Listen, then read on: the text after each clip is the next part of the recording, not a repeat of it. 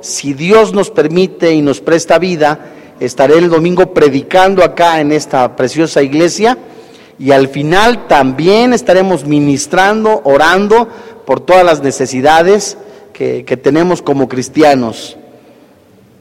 Capítulo 14, así que no se te olvide. Verso 17. ¿Cuántos traen su cuadernito? Muy bien. ¿Cuántos traen Biblia? Muy bien. Si no traen Biblia, júntense con una persona que traiga Biblia. Si no, pues aquí mismo está la, la pantalla, que yo les aconsejo que siempre traigan Biblia. Y a manera de trazar, ahora sí que usamos la pantalla, a manera de pizarrón para trazar eh, los versículos y el Espíritu Santo nos hable, eh, como siempre lo ha hecho a través de la palabra, pero lo hacemos de manera, ah, ah, lo digo de manera de ejemplo, como si tomáramos un trozo de carne y la empezáramos a filetear. De hecho, la palabra trazar es cortar, eh, a abrir, y Jesucristo decía que nos, a, los, a todas las personas les conviene que escudriñemos las escrituras. Y en medida que nosotros vamos eh, trazando la palabra de Dios, casi palabra por palabra, de verdad hay más riqueza espiritual, hay más, más, más sabrosa la Biblia, ¿no? Más, más lleno el bocado, poderlo decir.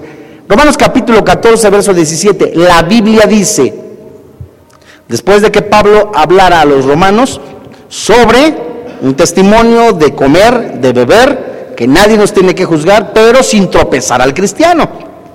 Pablo dice, el reino de Dios no es comida ni bebida, sino justicia, paz y gozo en el Espíritu Santo. Cristianos estudiosos, ¿qué es la paz? y qué es la, primero, ¿qué es la justicia que habla aquí?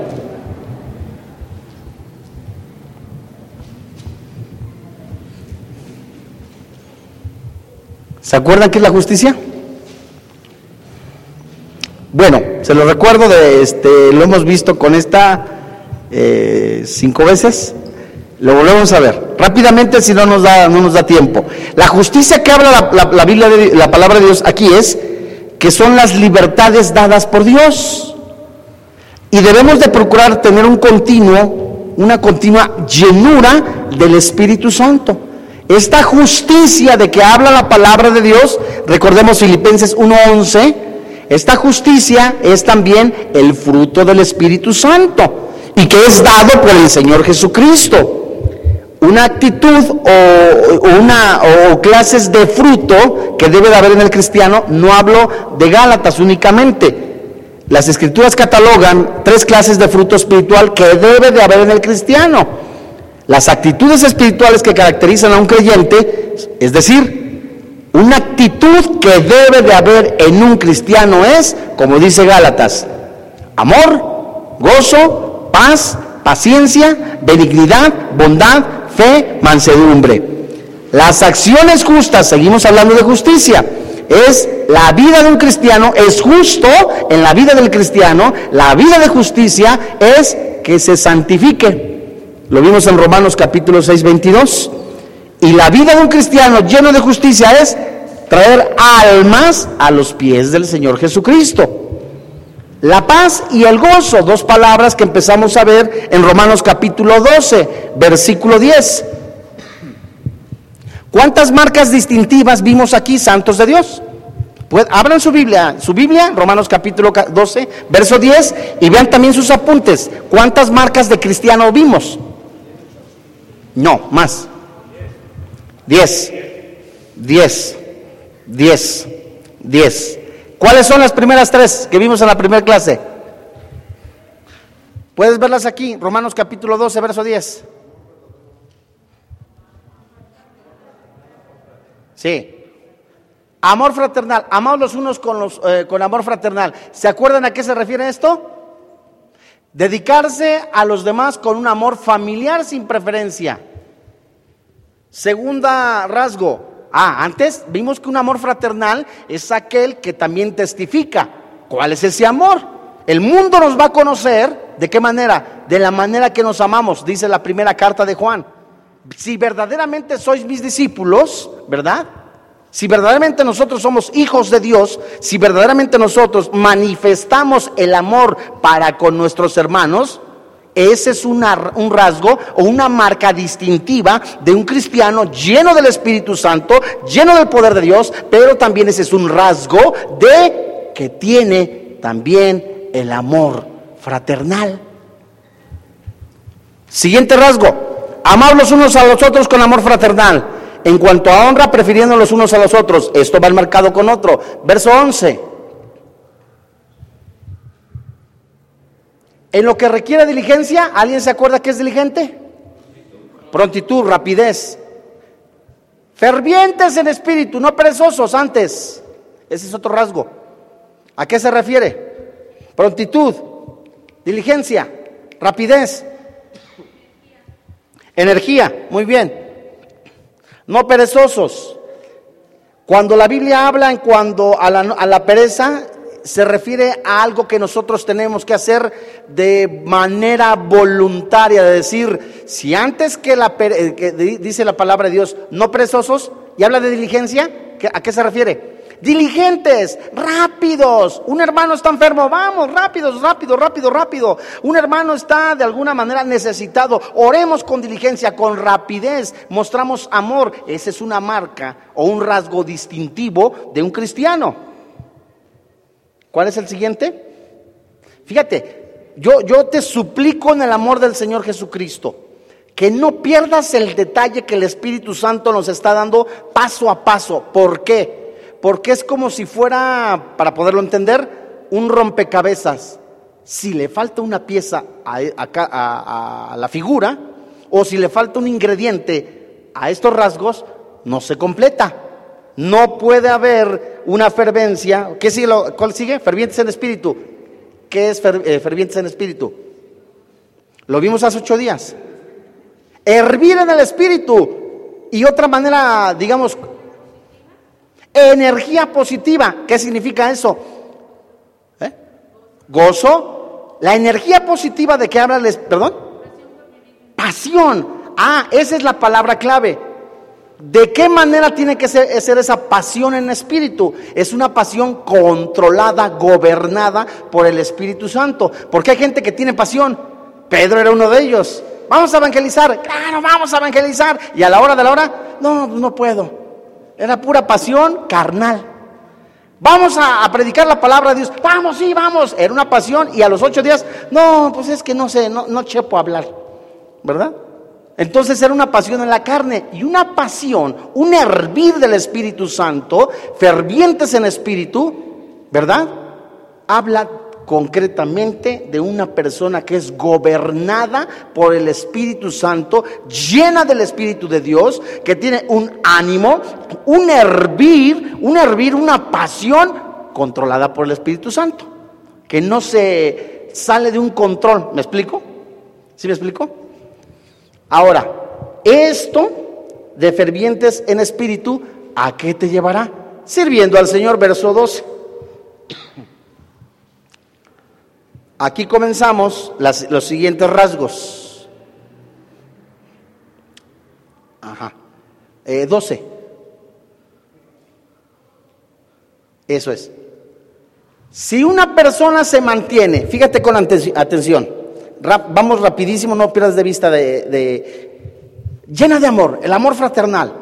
¿Qué produjo el amor fraternal para con sus hermanos? Empezó a, no tener eh, cosas, discriminación o hacer de alguna manera eh, eh, con este sí, con este otro no. Fue diligente, fue una persona que, que se mostró siempre animada, pero todo eso el amar a sus hermanos, el amar a los cristianos, el buscar la familia en la fe, el buscar bendecir a sus hermanos, lo produjo una pasión en el espíritu, producto de... A ver, ¿no véanle?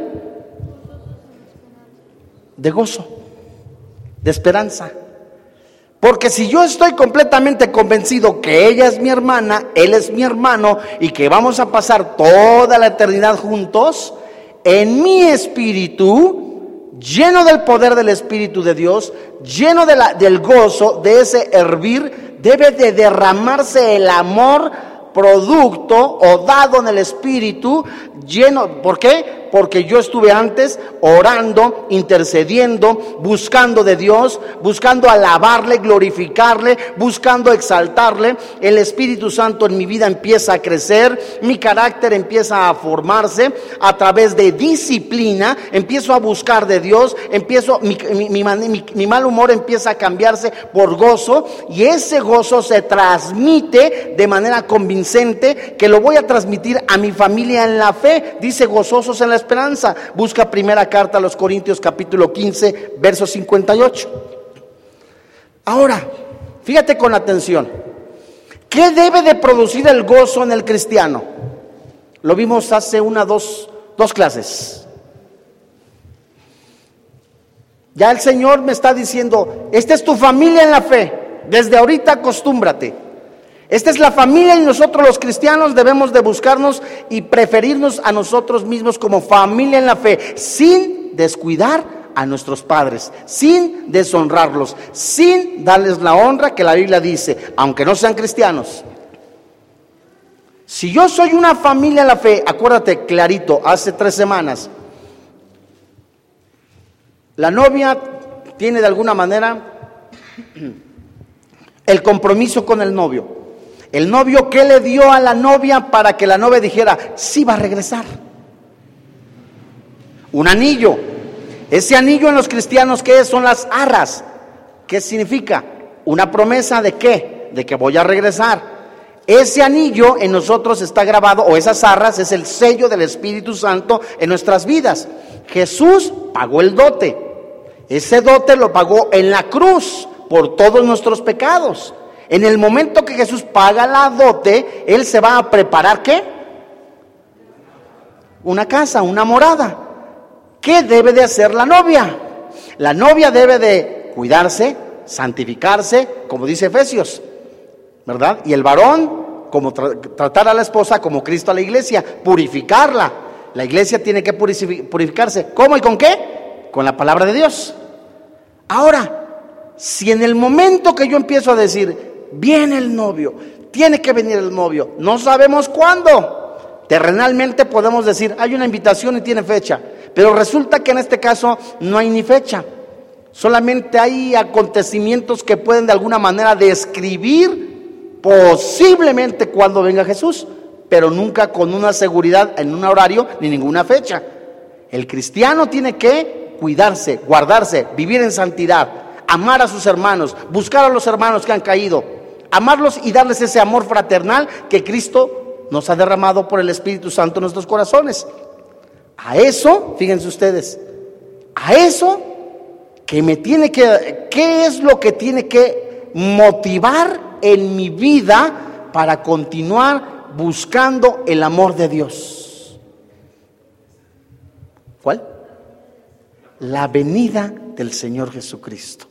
Primera carta a los Corintios, capítulo 15, versículo 58.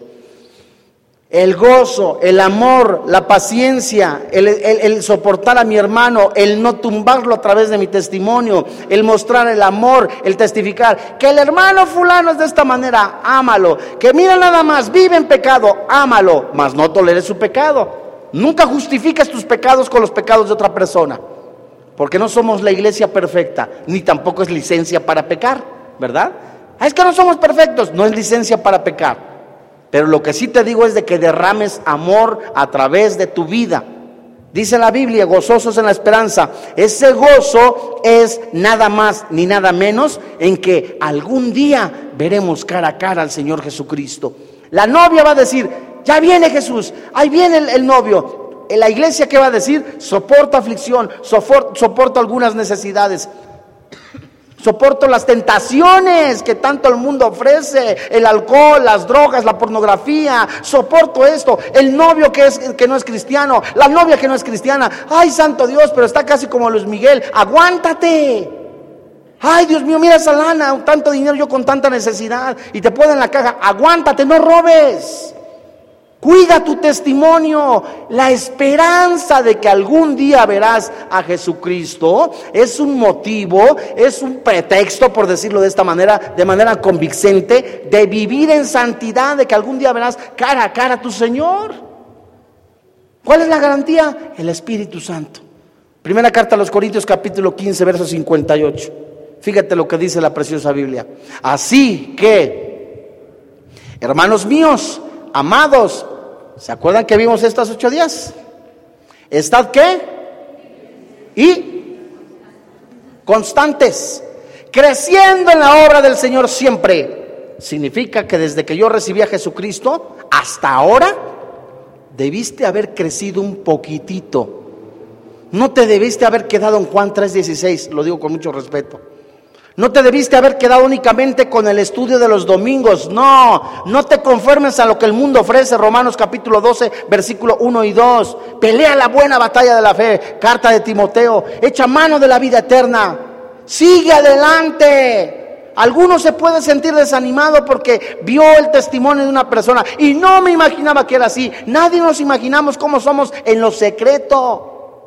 Nadie nos imaginamos cómo puede ser la vida de Paquito, de Panchito, de Lucrecia, de Saturnino o de Francisquito. Nadie. Solo Jesucristo conoce tu corazón, solo Jesucristo conoce mi corazón y lo que a mí me debe de mantener con, el, deseo, el gozo de vivir en santidad es que yo voy a darle cuentas a Jesús cara a cara.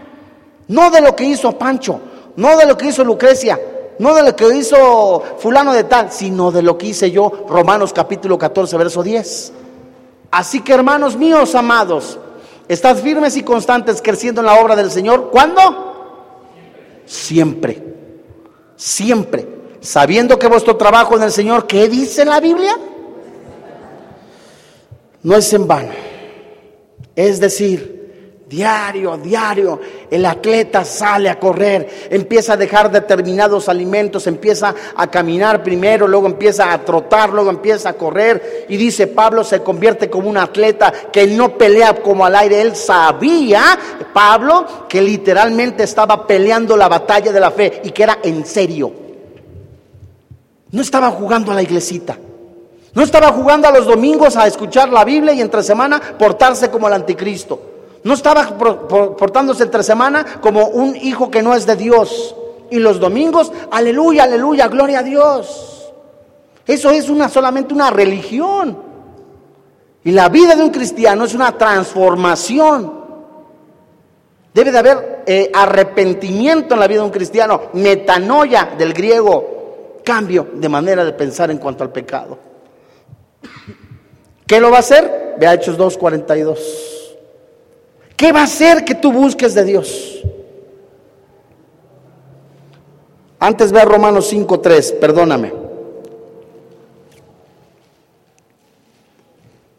Si ya sabes que Cristo viene, si ya sabes que Jesús viene, se te van a presentar eh, eh, eh, muchas cuestiones de tentaciones, se te van a presentar cosas que tú no anhelabas. Este es el siguiente rasgo que muestra Romanos sufridos en la tribulación. Solamente Santo de Dios escucha con atención lo que te dice a ti y a mí el Espíritu Santo. Solamente te hará resistir la tentación, resistir contra el pecado, resistir contra las tentaciones y las acechanzas del mundo que estés viviendo en oración. Nada más. Romanos 5.3 dijimos, ¿verdad? Cuando la palabra de Dios nos dice, en Romanos capítulo 14, no lo descuides, seguimos aquí, sufridos en la tribulación, ¿a qué tribulación se refiere, santos de Dios?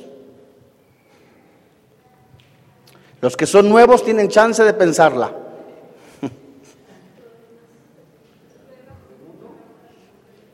A ver, dice Romanos, Romanos capítulo 14 es, otro rasgo del cristiano, ser sufrido en la tribulación, ¿a qué se refiere?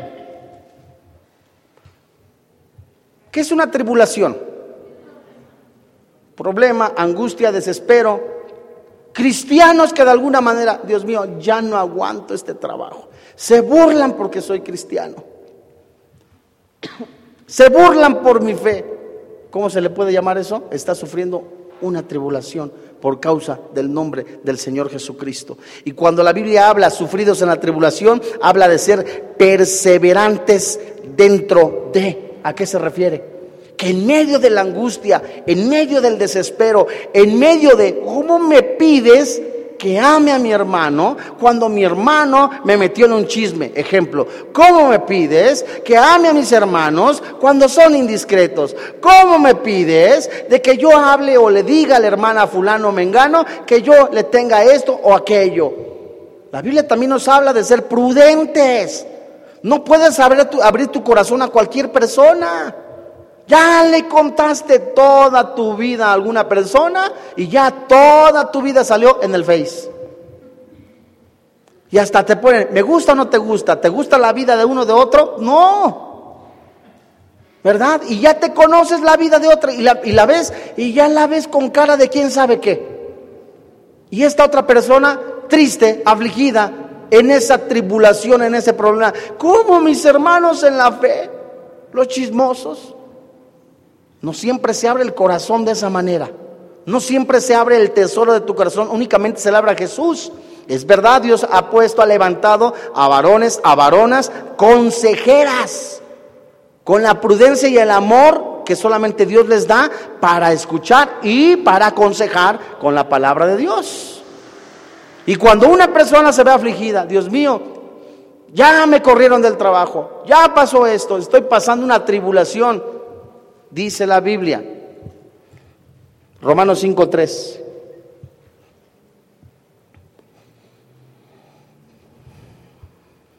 Si se van, se van dando cuenta, va subiendo el nivel como de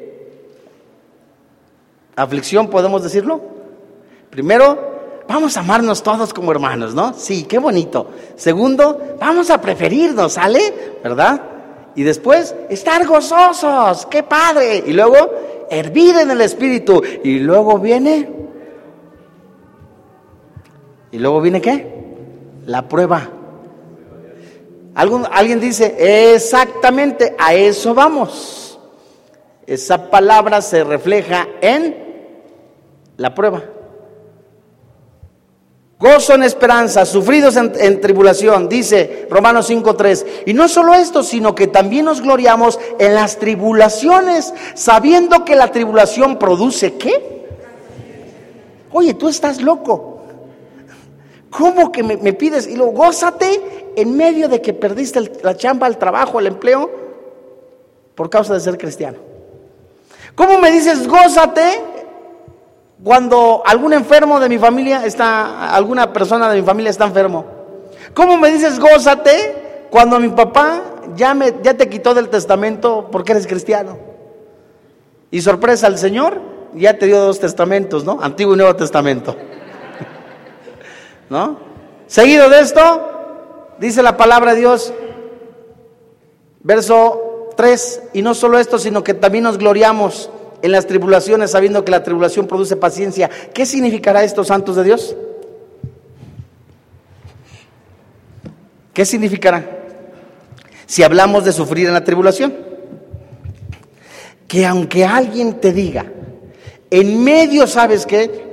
Aférrate a la promesa, aférrate a la esperanza, aférrate en vivir en santidad, así como si tú estuvieras caminando en el mundo, conduciendo un coche, ves anuncios espectaculares de mujeres desnudas, de cerveza, de alcohol, y ya te están distrayendo.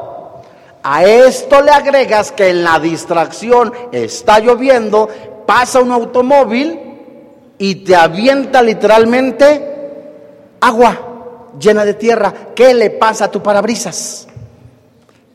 Y por dos o tres segundos no ves nada y hasta te descontrolas. Inmediatamente prendes qué? Los limpiadores. Seguido de eso, ay Dios mío, lo mismo puede ser en la vida espiritual si te empiezas a distraer. Si no tomas control del volante, te vas. Pero si tomas el control, se le das el control al Espíritu Santo, el Espíritu Santo gobernará tu vida de tal manera que en el momento que se presenten esas tribulaciones, esas angustias, esos problemas, me gozo porque sé que el Espíritu Santo me llenará de paz, de paciencia, de benignidad, de, un, de algo sobrenatural que es la paz que sobrepasa todo entendimiento. Al contrario que un hijo de luz, que una persona que no es hijo de luz, una persona que no es cristiana, en el desespero, en la angustia, en los problemas, busca el alcohol, busca las drogas, busca la pornografía, me siento solo, busca una mujer, busca un hombre, dependiendo del caso. Y el cristiano buscará el consuelo, buscará también la llenura del Espíritu Santo. Y me gozo en ese momento porque lo único que los cristianos tenemos para seguir adelante después de la salvación, después de la llenura del Espíritu Santo, después del sello del Espíritu de Dios, después de la bendita palabra de Dios, es la paz que sobrepasa todo entendimiento, cosa que el mundo no tiene. Y nosotros podemos estar tranquilos y ves la televisión, guerras, rumores de guerra, aflicciones. Y si no estás seguro y tranquilo, empiezas a ver y, te empiezas a comer las uñas y te, te, empiezas a despeinar y ya acabas todo hecho así como un maniquito descompuesto. Pero si estás viendo, me gozo porque estoy viendo que ya son los últimos días. Y no es que me burle, sino que estoy comprobando que la palabra de Dios es una gran verdad. Hay falsos cristos, hay falsos predicadores, hay hombres lucradores de la fe, hay hombres que prostituyen el Evangelio. Eso a mí me alienta a seguir adelante, porque son los últimos días y no me conformo a lo que el mundo ofrece. Por eso cada día la Biblia dice, santifíquese cada vez más el cristiano. El que hurte, ya no hurte.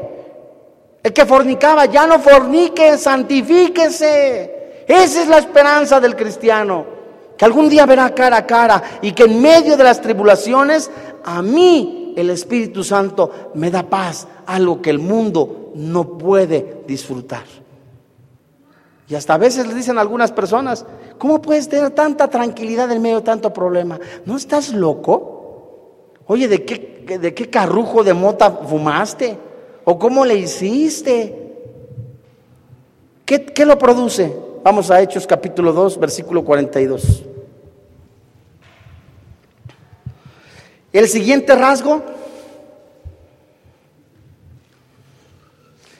retomamos, todo es muy bonito, mi Padre. Vamos a amarnos, gloria a Dios, aleluya. Amor fraternal, padrísimo. Seguido de esto, estoy recortando. ¿Eu? Antes, antes, antes, antes. Rápidamente, rápidamente. Amar los unos a los otros con amor fraternal. Seguido de esto, prefiriendo los unos a los otros. Seguido, diligentes, no perezosos, fervientes en espíritu, gozosos en la esperanza, sufridos en la tribulación. El siguiente rasgo del cristiano, Romanos capítulo 12, verso 12, ¿cuál es? que viva en oración. Que viva en oración lo único santo de Dios que te puede ayudar a soportar la tribulación, la angustia, el desespero, la tentación, las burlas, las críticas. Lo único que te puede dar amor para que ames a tu hermano, amor para que ames a las personas que te odian, amor para seguir adelante, fuerza para seguir adelante, se llama oración. Y el mundo día a día quiere tumbar tu fe. Y el mundo quiere arrastrarte. Y el mundo quiere tumbarte. Pero el cristiano, así como va subiendo día con día, una persona que empieza a escalar una montaña, empieza a escalarla un metro, dos metros, tres metros, pregunta, entre muy alta que esté la montaña, lleva equipo, muy bien, lleva pico, lleva este paracaídas, va equipado esta persona, pudiese ser un ejemplo de la armadura de la fe en el cristiano, el, el yelmo de la salvación, los pies prestos al evangelio, los lomos ceñidos a la verdad. Es un ejemplo, no es un fetiche. Ahora salgo de esta manera, no, es un estilo de vida en el cristiano que debe de haber en el cristiano la armadura de Dios. Y entre más voy escalando, pregunto, ¿será más fuerte el aire? es más fuerte el aire. Y entre más fuerte el aire, ¿qué sucede? Gracias. Aumenta la presión. Entre más procuras santificarte, ¿qué sucede? Hay más presión. Ay, Dios mío, es que antes cuando yo no era cristiano, no me faltaba esto. Es que robaba. Ah, solo que sea por eso. Es que antes cuando yo no era cristiano tenía muchas amigas y amigos. Ah, es que le entrabas con gusto. ¿Verdad? Ay, es que antes que no era cristiano, antes todo mundo me hablaba, todo. Pues sí, les disparabas, les invitabas. Hasta no le dabas gasto al esposo, a la esposa. Nada más eso faltaba, ¿no? Y entre más vas escalando en la vida del cristiano, vas subiendo, subiendo. ¿Se acuerdan de ese programa de sube, Pelayo, sube, sube, Pelayo, sube? Y era un palo encebado, ¿no? ¿Quiénes nacieron del.? No, no, mejor ni pregunto. es un programa muy viejo, pero había un programa donde este hombre fue muy famoso, Pelayo. Y había un palo encebado en donde hasta arriba había un premio. El palo estaba encebado y daban determinado tiempo. Entonces el concursante tenía que, con música, aplausos, subir hasta, subir hasta arriba, ¿no? Subir hasta, hasta donde estaba el premio y tenía que, y se resbalaba. ¿Y qué hacía esta persona? Volvía a subir. La vida del cristiano no es igual, es más fuerte. Porque el Satanás te empieza a jalar. Ven, acá está la pornografía. Ven, aquí está aquí este chavo bien guapo. Ven. Y el cristiano empieza a escalar y es más fuerte la presión. Es tan fuerte que te quiere tumbar. Y si te descuidas, vas arriba y volteas. Ay, Santo Cristo Redentor crucificado y glorificado. Qué alto he subido. No voltees para atrás. Nosotros no somos de los que retrocedemos. Y hay gente que, ay santo, se me, tanto está pasando, sigue adelante, pelea la buena batalla, pelea la, la batalla de la fe. ¿Qué hace que mantengas ese carácter? ¿Hechos? 2.42, ¿qué lo hace?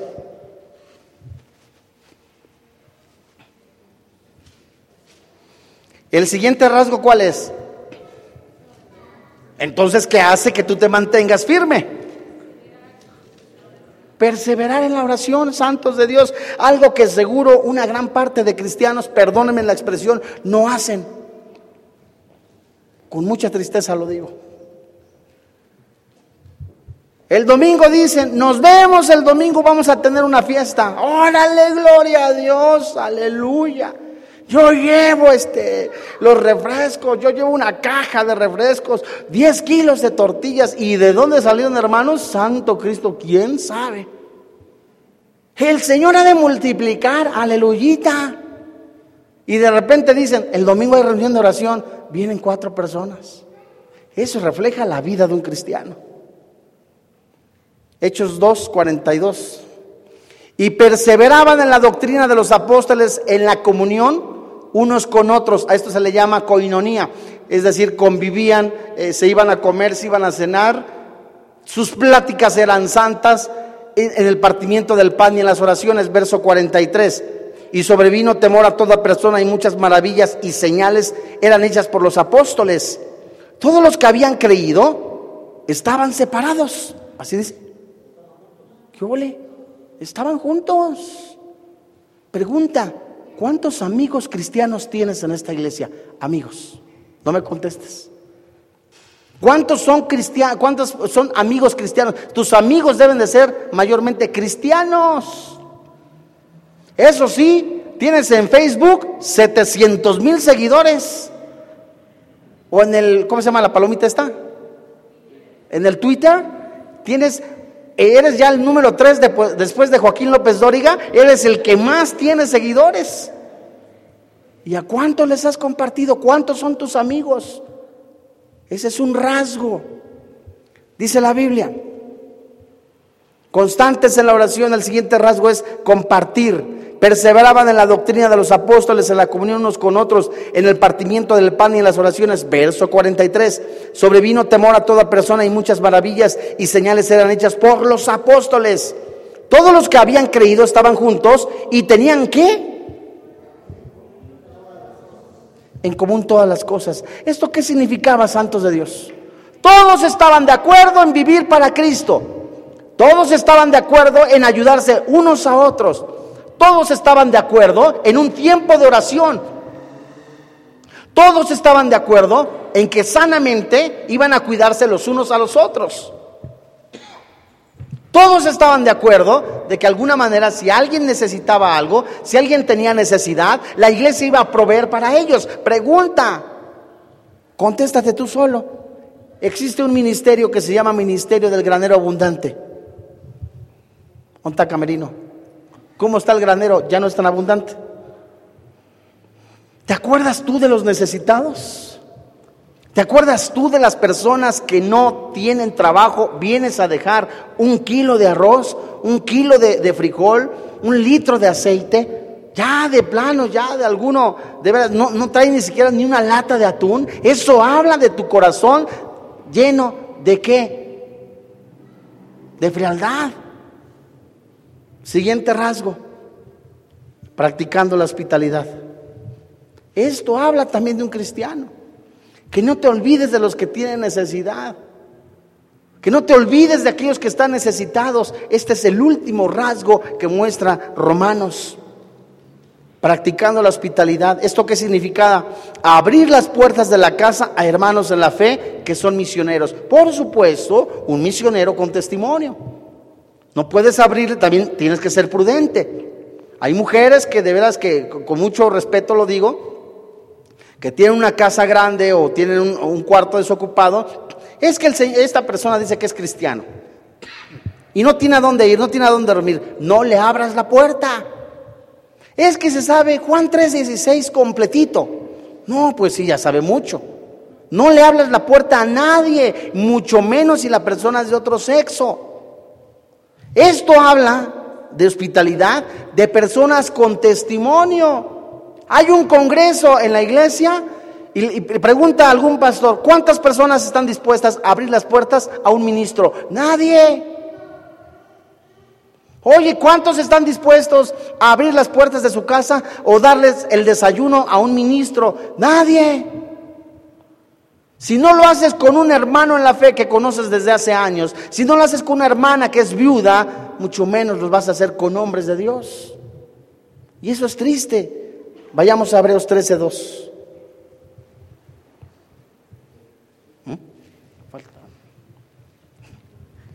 Hebreos 13:2.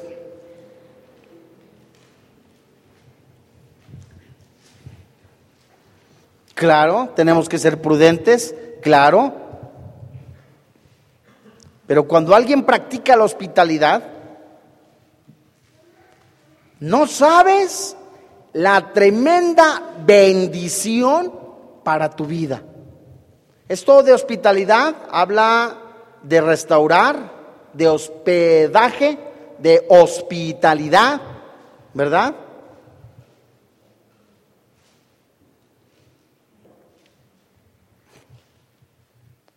Hebreos 13:2. No olvidéis de la hospitalidad, porque por ella algunos sin saberlo, dice la palabra de Dios, hospedan qué? Ángeles. Y no me vayas a salir, lo digo con mucho respeto. En una ocasión un jovencito dice, ay, es que la hermana Saturnina se salió de la casa. Y como la Biblia dice que seamos eh, este, hospedadores, la hermana se quedó en la casa. Ándale pues. Eso, por supuesto, es falta de prudencia. Algún hermano que viene de alguna, de alguna ciudad, es que sabes que ya me, ya me agarró la noche. Ya, ya no puedo. Y, y es una mujer, págale una habitación, no vayas con ella. O dile a una hermana, puedes recibirla, la mujer es de testimonio, la conocemos, se puede.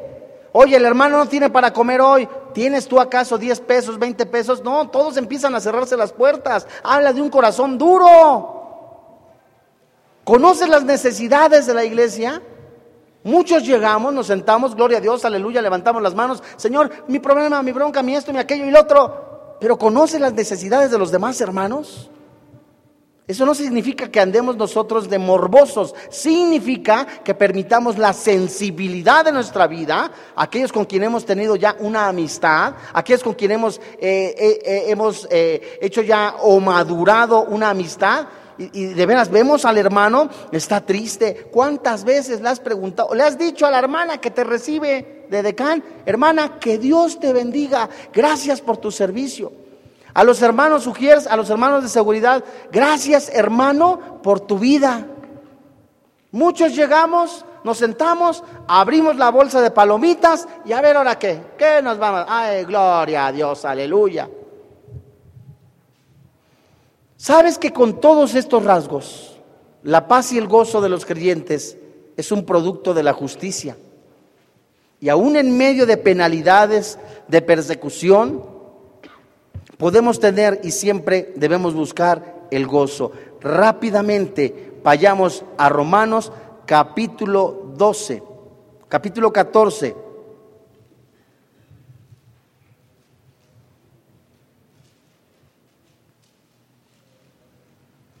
capítulo 14, versículo 18. En lo que tú buscas el 18, te leo antes el 17. Porque el reino de Dios no es comida ni bebida, sino justicia, paz y gozo en el Espíritu Santo. Los rasgos que acabamos de decir y que acabamos de estudiar. Un cristiano, hablaba mi hermano que está aquí en la segunda fila. ¿Cómo te llamas? Alberto. Hablaba de la prueba como algo filtrado. Bueno, en Romanos capítulo 14, versículo 18, la Biblia dice, los rasgos del cristiano. Cuando un cristiano ha logrado soportar con paciencia a través de la justicia, lleno del Espíritu de Dios, ha, mostrado y ha dado amor a los cristianos, ha perseverado en la fe, ha aguantado, ha peleado la buena batalla de la fe, ha dado de lo que Dios le ha dado, todos los rasgos que Dios nos ha dicho, verso 18. Servimos a Cristo. ¿Y qué dice la Biblia?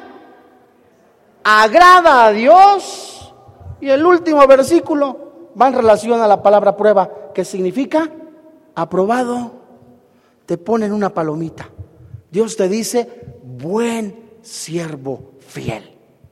Tienes una palomita. El atleta se prepara durante días, empieza a correr, empieza a prepararse, se abstiene de alimentos que le pueden hacer daño en su estómago o que de alguna manera dañan la vitalidad en su cuerpo empieza a ejercitarse, empieza a tener control y dominio propio, producto de la disciplina, lo mismo en el cristiano, producto de la disciplina, empieza a tener control y dominio propio vive en santidad, seguido de eso, empieza a crecer espiritualmente, vienen pruebas, bien, las tentaciones son más, más, más fuertes, los problemas son más fuertes, las provocaciones son más fuertes, porque está escalando más, pero sigue adelante hasta la meta, hasta la meta, hasta arriba, hasta arriba, cuando llega hasta la meta, es decir, cuando llegamos a la presencia de Dios, ¿somos qué? Aprobados.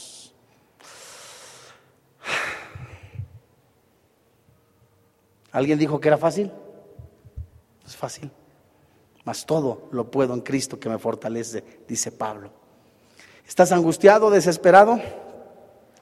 Ya estás que decimos los mexicanos, se te queman las habas porque no tienes novio y el que te gusta no es cristiano, aguántate, no chilles, agarra piedras. Ya estás de alguna manera, Dios mío, ya, ya, Dios mío, ya la fecha de caducidad se me venció, ya no hay refrendo, aguántese para que sea probado. Dios mío, ahora sí ni para la leche, santo, he visto justo, pero ninguno que mendigue pan, dice la palabra de Dios en Job. Aguanta, no robes. Es que está bien fácil, nadie se da cuenta. Yo soy el único que maneja la lana, la plata, el dinero, la marbaja. No, aguántate.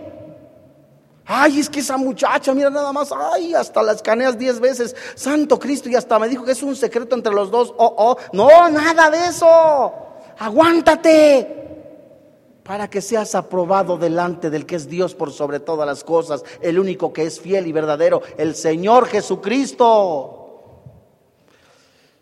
Dice la Biblia en Romanos capítulo 14, versículo 20 y 21, no destruyas la obra de Dios por causa de la comida. Todas las cosas a la verdad son limpias, pero es malo que el hombre haga tropezar a otros con lo que come. Bueno es no comer carne ni beber vino, ni nada en que tu hermano empiece tropiece o se ofenda o se debilite. La palabra no destruyas que se, que se encuentra aquí en Romanos es literalmente es decirle a los cristianos que dicen, no tiene nada de malo en emborracharse, yo soy maduro. Literalmente es, Pablo les decía a los creyentes en Roma, déjate de hacer esas cosas, deja de emborracharte. ¿Cómo es posible que por causa de tu testimonio muchos cristianos débiles sean tropezados? Tropiezo, ¿te acuerdas lo que significa la palabra tropiezo? ¿Se acuerdan o no se acuerdan? Tropezar es como aventar agua, correrlo, espantarlo. Y dice la última frase, la obra de Dios. ¿A qué se refiere esto?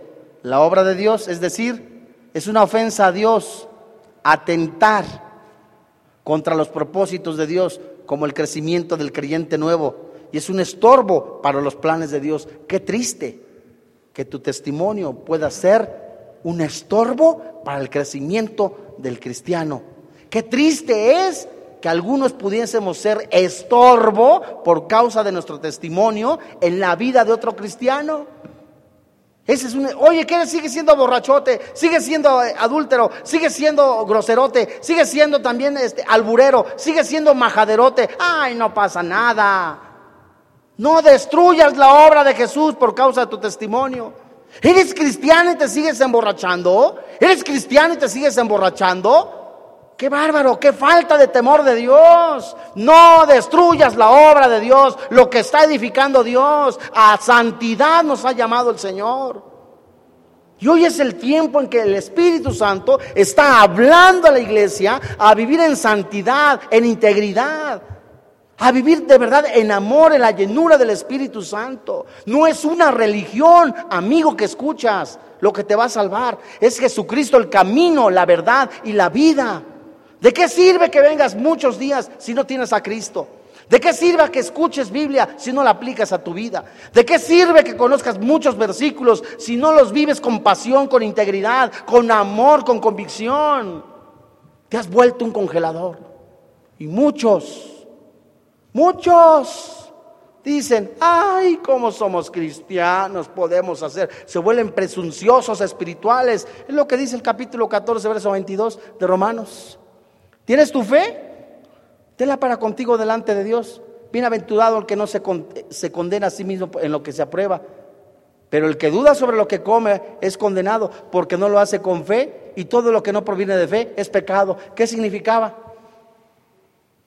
Tienes conciencia literalmente, tienes conciencia literalmente de lo que haces, lo que comes o lo que bebes o en la manera que vives ofende o agrada a Dios?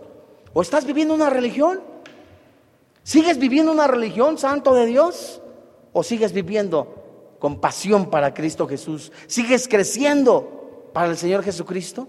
Y la última razón para ejercer nuestra libertad con gran cuidado es que podemos aún hacernos a nosotros mismos cuando no vemos nuestra libertad desde la perspectiva de Dios. Es decir, Presumimos de nuestra libertad sin que nos importe cómo afectamos a otros.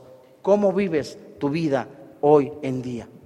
¿Vives una vida de verdad en que hay lágrimas en tu corazón porque tu familia no es cristiana?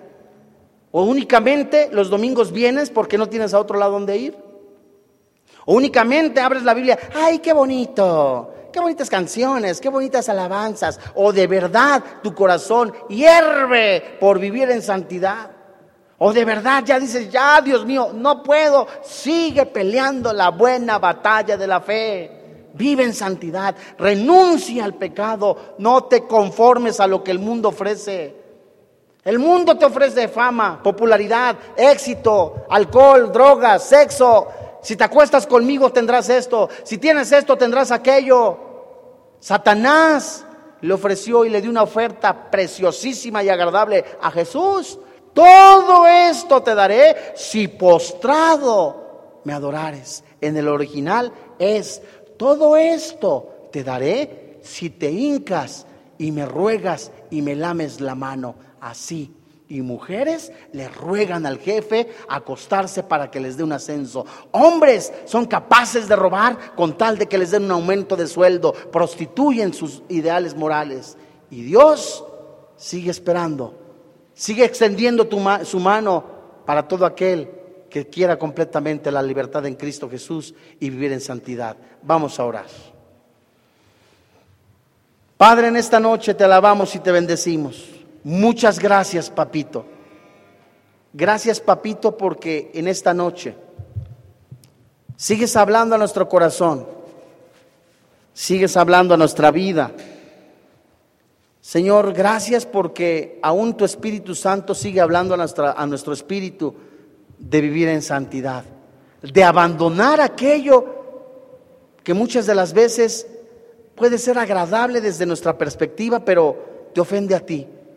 Dios, muchas gracias porque la sangre de Cristo nos ha lavado, nos ha limpiado, si verdaderamente hemos creído en nuestro corazón y confesado con nuestra boca a Jesús como nuestro Señor.